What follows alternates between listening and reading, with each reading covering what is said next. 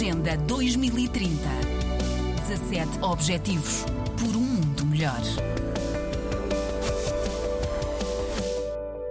A Zona Franca de Desenvolvimento Integrado da Barra do Dante será implementada em três fases, com a primeira pedra para a construção das primeiras infraestruturas a ser lançada ainda este ano. Segundo o secretário de Estado para a Aviação Civil, Marítimo e Portuário, Emílio Londa, o projeto prevê também financiamento privado na ordem dos 950 milhões de dólares, cerca de mil milhões de euros, com uma previsão inicial de criação de 21 mil postos de trabalho. A fase 1 deste projeto vai incidir sobre 860 hectares, aproximadamente 16% da área total afeta a concessão otorgada.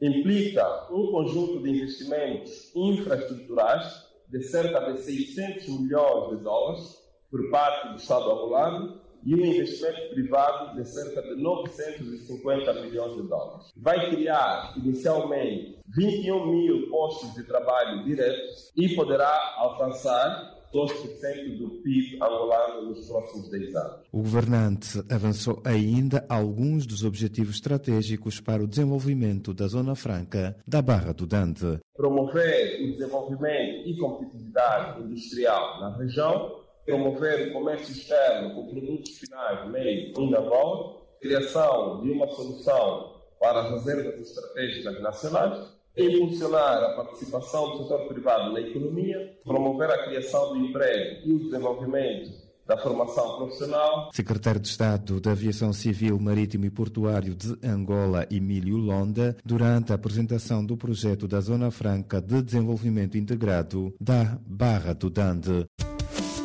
Agenda 2030. 17 Objetivos por um mundo melhor.